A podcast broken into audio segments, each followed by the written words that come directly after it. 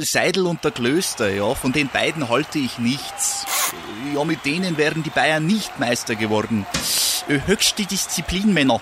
Jetzt beginnt ein neuer Abschnitt, die heiße Phase. Jetzt geht's los. Faktlos, der Fußballpodcast mit Seidel und Klöster auf meinsportpodcast.de. Ein herzliches Hallo und herzlich willkommen bei Faktlos, dem Fußballpodcast mit Seidel und Klöster. Heute Einlagenspiel Nummer 30 und erstmal natürlich herzlich willkommen im Mai. Ich hoffe, ihr seid alle gut reingetanzt, seid gut reingekommen, habt den Feiertag bisher schön genossen und könnt jetzt den Abend ausklingen mit einem neuen Einlagenspiel und ich, ich verspreche es euch, das letzte Solo-Einlagenspiel in dieser Woche. Äh, nächste Woche soll Domme ja wieder da sein, beziehungsweise ab dann gibt es wieder Domme in voller Action. Was ich auch ähm, gehofft habe, natürlich, dass ihr gut reingetanzt seid in den Mai. Ähm, in dem Kontext habe ich auch ganz nett gelesen. Distanz in den Mai fand ich, fand ich super. Ich weiß gar nicht, wer Maibäume bekommt dieses Jahr. Ich glaube, dieses Jahr sind die Frauen dran, weil es ein Schaltjahr ist. Irgendwie sowas.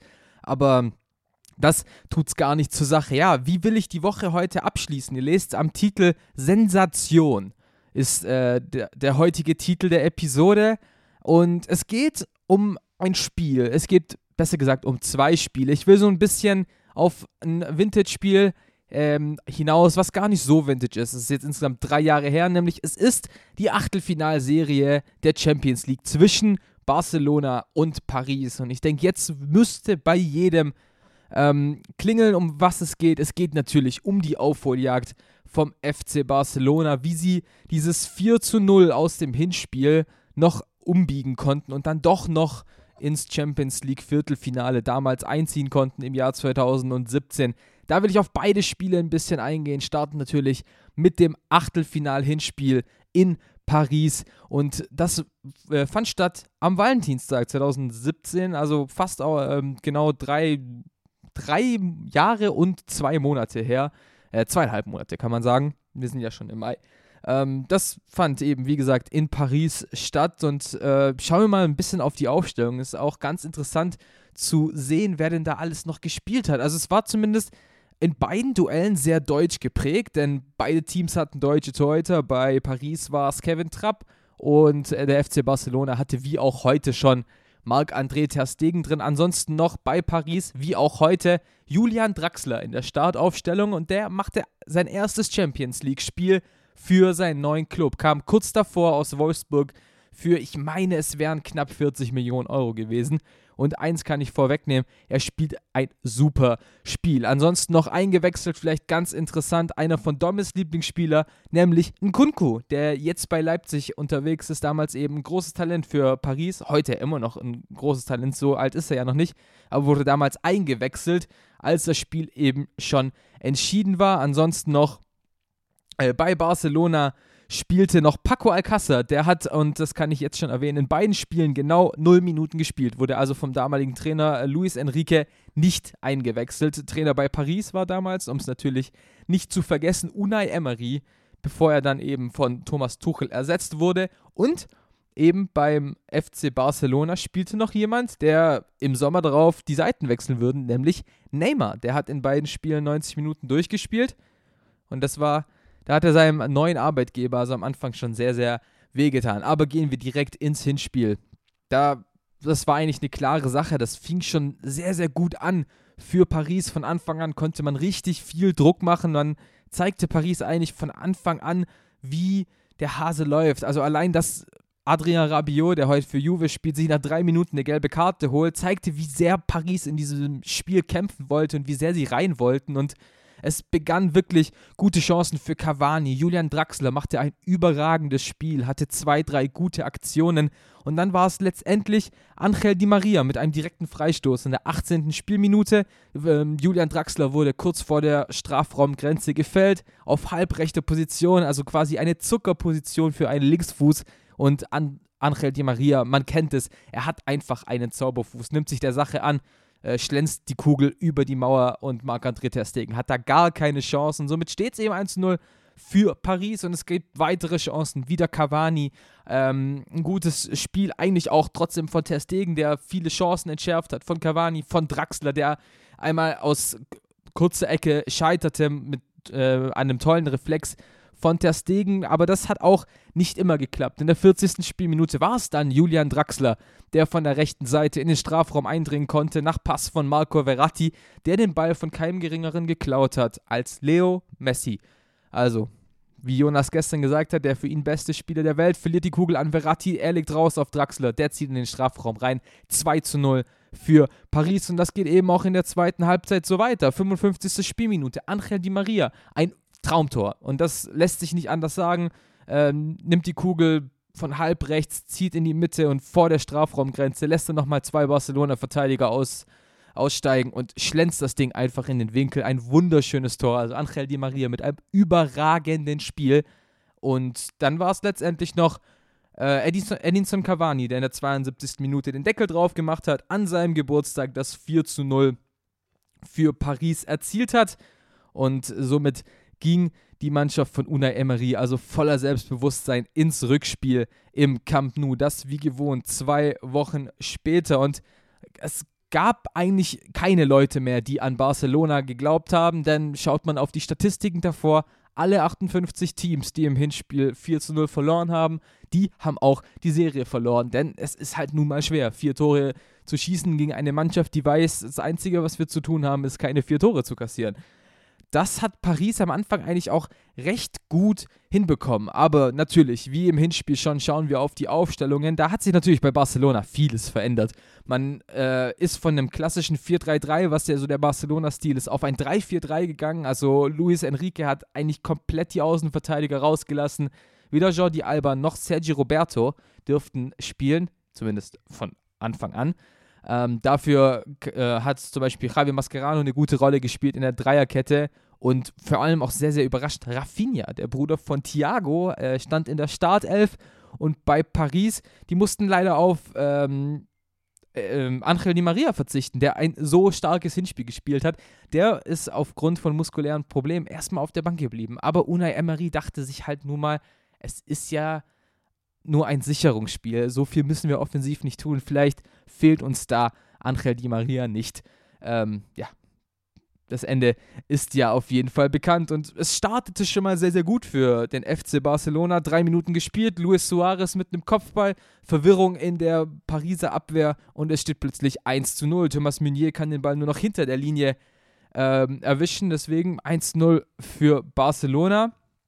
Aber dann sah es eigentlich nicht mehr so aus, als ob die Katalanen wirklich rankommen. Natürlich noch ein paar gute Chancen. Messi hatte ein, zwei gute Aktionen, natürlich Luis Suarez, aber so wirklich was Ernstes war da nie dabei.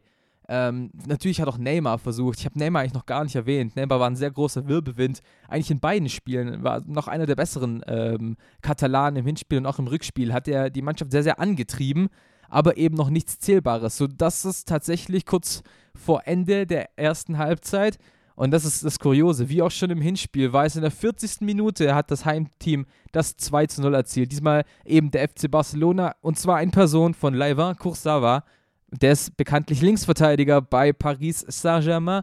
Ähm, Verwirrung wieder in der Verteidigung von Paris und wuchtet das Ding mit seinem rechten Knie in das eigene Tor. 2 zu 0 für Barcelona. Also haben auch die Fans im Camp Nou so gemerkt, äh, es ist noch was drin. Wir können auf jeden Fall noch rankommen. Es sind ja wieder nur zwei Tore und die haben wir in der ersten Halbzeit schon geschossen und Paris hat es ja auch geschafft. Deswegen ging man mit sehr, sehr großer Euphorie in die zweite Halbzeit und die wurde auch nicht gebremst, als es in der 50. Minute einen Elfmeter gab. Äh, Thomas Meunier kommt eigentlich, als er den Ball sicher ablaufen wollte, ins Straucheln. Neymar riecht das, geht dann am Belgier vorbei. Der lässt sich quasi fallen und fällt in den Weg von Neymar. Elf Meter gepfiffen für den FC Barcelona. Apropos, ich habe gesprochen, äh, ein, ein sehr deutsches Duell. Schiedsrichter im Rückspiel war Dennis Eitekin, also ein deutscher Schiedsrichter. Aber Messi blieb cool vom Elfmeterpunkt, wuchtete das Ding in den linken, ins linke obere Eck. Der Winkel war es nicht ganz. 3 zu, 3 zu 0 steht's für Barcelona. Und eigentlich hieß es dann, ja, jetzt sind es noch äh, knapp 40 Minuten zu spielen, uns fehlt ein Tor. Barcelona wuchtete natürlich alles nach vorne. Und das ist eben anfangs nach hinten losgegangen, denn Paris hat äh, Angel Di Maria wieder reingebracht für den sehr enttäuschenden Lucas Moura, der dann ja trotzdem auch seine eigene Geschichte geschrieben hat ähm, in einer in einem, Com in einem Comeback, nämlich ja 2019 im Champions League Halbfinale mit Tottenham. Aber Angel Di Maria hat eben neuen Schwung reingebracht in das Spiel von Paris Saint-Germain. Er hatte ein, zwei gute Aktionen. Äh, Edinson Cavani hat, hätte einmal das 3 zu 1 machen müssen, scheiterte frei vor äh, Marc-André Ter Stegen, der eine wahnsinnige Parade rausgeholt hat. Aber dann letztendlich war es doch in der 62. Minute der Fall. Freistoß für ähm, PSG aus dem Halbfeld, wird in den Strafraum ähm, geflankt und dann war es Laivan Kursawa, der das 2 zu 0 noch selbst äh, als Eigentor erzielt hat, köpft gut zurück auf Edinson Cavani, der ungefähr aus dem Elfmeterpunkt, äh, auf Elfmeterpunkt nur noch draufziehen äh, muss und dann haut er das Ding ins Tor. 3 zu 1 und das Camp Nou wurde wirklich prompt leiser. Das, das lässt sich auch in jedem Highlight noch sehen. Als der Ball wirklich ins Tor einschlägt, merkte jeder im Camp Nou, okay, das wird heute nichts mehr. Und ich muss tatsächlich auch sagen, als ich, ich konnte damals das Spiel nicht anschauen, als ich das im Ticker gelesen habe und die Push bekommen habe, habe ich gewusst, okay, ich kann mein Handy ausschalten, es passiert nichts mehr. Weit gefehlt. Denn äh, Barcelona hat natürlich nochmal alles, alles nach vorne geworfen, hat irgendwie versucht noch ranzukommen, denn jetzt sind es ja wieder zwei Tore, die fehlen. Man muss ja, ne, natürlich sind es drei Tore, die fehlen, nicht mehr nur noch zwei Tore. Und wie sollte das halt eben passieren? Und ich habe erzählt, Neymar war einer der besseren Katalanen und es hat tatsächlich sehr, sehr viel Zeit gebraucht, um noch ranzukommen. Kevin Trapp konnte ein, zwei Chancen äh, von Barcelona noch entschärfen, aber wirklich was Knalliges war nicht mehr dabei. Deswegen hat es gedauert bis zur 88. Minute, bis Barcelona wieder rankam, nämlich durch einen direkten Freistoß vom Brasilianer. Neymar nimmt sich der Sache an, halblinke Seite, schlänzt das Ding mit rechts über Trapp hinweg ins Tor. 4 zu 1. Jetzt brauchte äh, Barcelona noch zwei Tore. Was heißt nur noch? Es gibt nämlich nur noch zwei Spielminuten. Aber da, da hat es eben geholfen, dass in der 90. Minute es einen Elfmeter gab. Ähm, Neymar wurde gefoult von, ich meine, es war Marquinhos oder äh, Thiago Silva, einer aus der Innenverteidigung. Hat Neymar halt gehalten, äh, hat Suarez da beim Kopfball gehalten. Neymar nimmt sich der Sache an, bleibt cool vor Marc-André Ter Stegen und dann halt gibt es plötzlich sechs Minuten Nachspielzeit, in der Barcelona die Chance hat, noch das Tor zu machen und den Deckel auf dieses verrückte Spiel draufzusetzen. Es gab nochmal eine Chance für äh, Luis Suarez, die Trapp gut entschärft, aber dann war es letztendlich 90. plus 5. Freistoß aus ungefähr 40 Metern. Neymar bringt ihn rein, Ball kommt zurück, er täuscht an und dann mit links chippt er die Kugel in den Strafraum. Sergi Roberto rauscht an und knallt die Kugel an Kevin Trapp ins Tor. 6 zu 1 für den FC Barcelona. Das Camp Nou ist ein Tollhaus. Und Barca kommt letztendlich weiter und entscheidet dieses Spiel für sich. Was für eine Partie und was für ein Ausgang ähm, dieses Spiels. Also damit hat ja tatsächlich niemand mehr gerechnet, dass Barcelona da noch irgendwie zurückkommt. Ich habe es ich eben erzählt. Äh, ich habe mein Handy schon ausgemacht, vor allem eben bis zur 87. Minute stand es ja noch nur, ähm, pardon, stand es ja noch nur 3 zu 1 für den FC Barcelona und da ist man ja noch gar nicht reingekommen und irgendwie ähm, eine Möglichkeit gehabt, das Spiel zu beenden. Für Paris war es das eben in diesem Jahr 2017 mit der Champions League. Barcelona hat aber auch nicht mehr arg viel länger überlebt, nämlich schon am, in der nächsten Runde ging es gegen Juventus Turin und da hieß es im Hinspiel 3 zu 0. Äh, Ursache war damals Paulo Dybala, der den FC Barcelona quasi da rausgeschossen hat. Damals gab es kein Wunder mehr im Camp Nou im Rückspiel. Mit 0 zu 0 mussten sich dann also die Katalanen auch aus der Champions League verabschieden. 2017 hat dann ja wie äh, bekannt ist, Real Madrid das, ähm, die Champions League, das ganze Turnier gewonnen im Finale gegen den Stadtrivalen. Nee, es war gar nicht gegen Atletico, pardon. Da habe ich ähm, falsch gedacht, es war gegen Juventus Turin mit äh, 1 zu 4. Schöner Fallrückzieher damals von Mario Mandzukic im Finale. Aber das war eben das Sensationsspiel von Barcelona gegen Paris 6 zu 1. Äh, was ein Spiel. Ich denke, jeder Barcelona-Fan erinnert sich da gern zurück.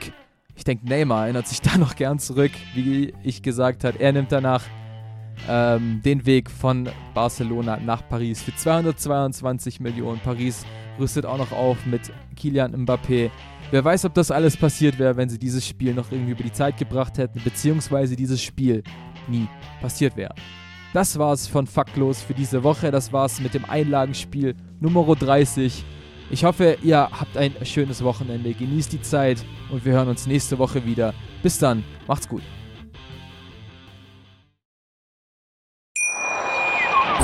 Schatz, ich bin neu verliebt. Was?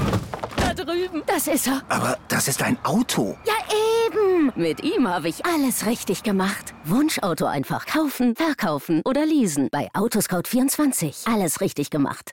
In rund 40 Folgen habt ihr mich jetzt schon sagen hören, I want to tell you about the Beatles.